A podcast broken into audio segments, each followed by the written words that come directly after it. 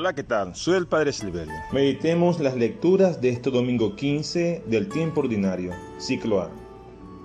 Queridos hermanos, comenzamos este domingo el capítulo 13 del Evangelio de San Mateo, en la que se recogen algunas parábolas de Jesús. La parábola es un género literario sencillo que toma imágenes de la cotidianidad para así explicar realidades superiores, como en el caso de Jesús, que las usa para describir la realidad del reino de Dios. Cuando Jesús usa parábolas para hacer llegar su mensaje, se sitúa en la línea de los grandes maestros de todos los tiempos, que vieron en cuentos y narraciones la forma más eficaz de hacer llegar un mensaje a un público determinado. No es fácil hablar de Dios. El lenguaje humano es pobre, carente y deficiente a la hora de transmitir realidades que de suyo son inenarrables.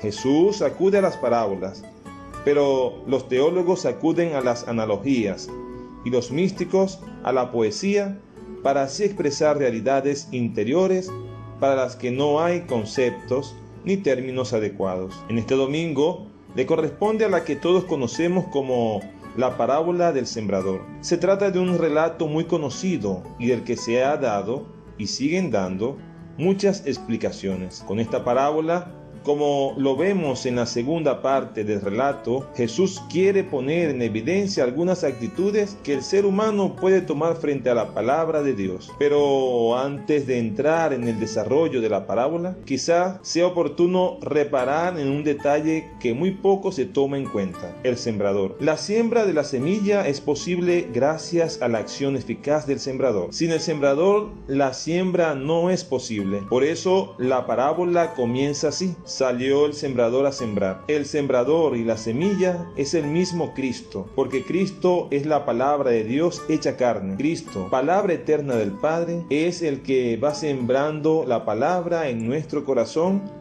a través de diversos medios, a través de la proclamación de la palabra de Dios contenida en la Escritura, sobre todo cuando se proclama solemnemente en la liturgia, a través de la voz de la conciencia, cuando está rectamente formada, a través de la predicación de la iglesia en la voz de sus pastores, a través del testimonio de los santos de ayer y de hoy, a través de los acontecimientos que se van dando en el mundo, en la sociedad y en la vida de cada creyente. Palabra de Dios llega a nosotros por una variedad de medios a los que siempre debemos estar atentos. El primer grupo corresponde a los que podríamos llamar superficiales, es decir, aquellos que escuchan como quien oye llover. Esta es una tentación frecuente para quienes estamos acostumbrados a escuchar la palabra con frecuencia y al final nos decimos ya esa me la sé. El segundo grupo es el de los cómodos, es decir, aquellas personas que en principio acogen la palabra con buena voluntad,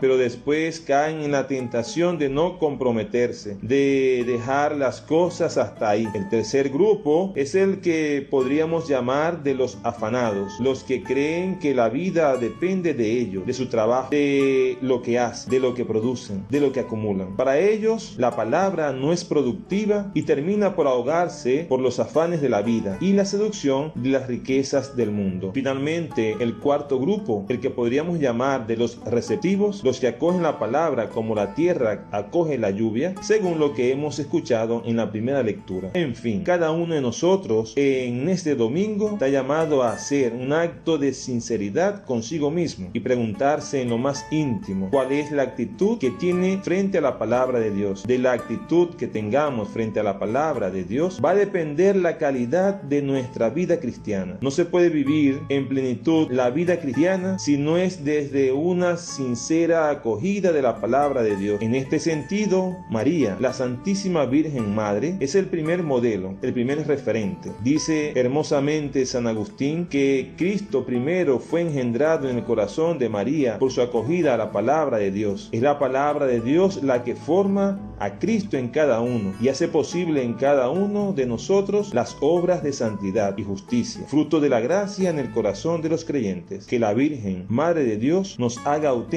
receptores de la palabra de Dios. Que Dios te bendiga. Feliz domingo.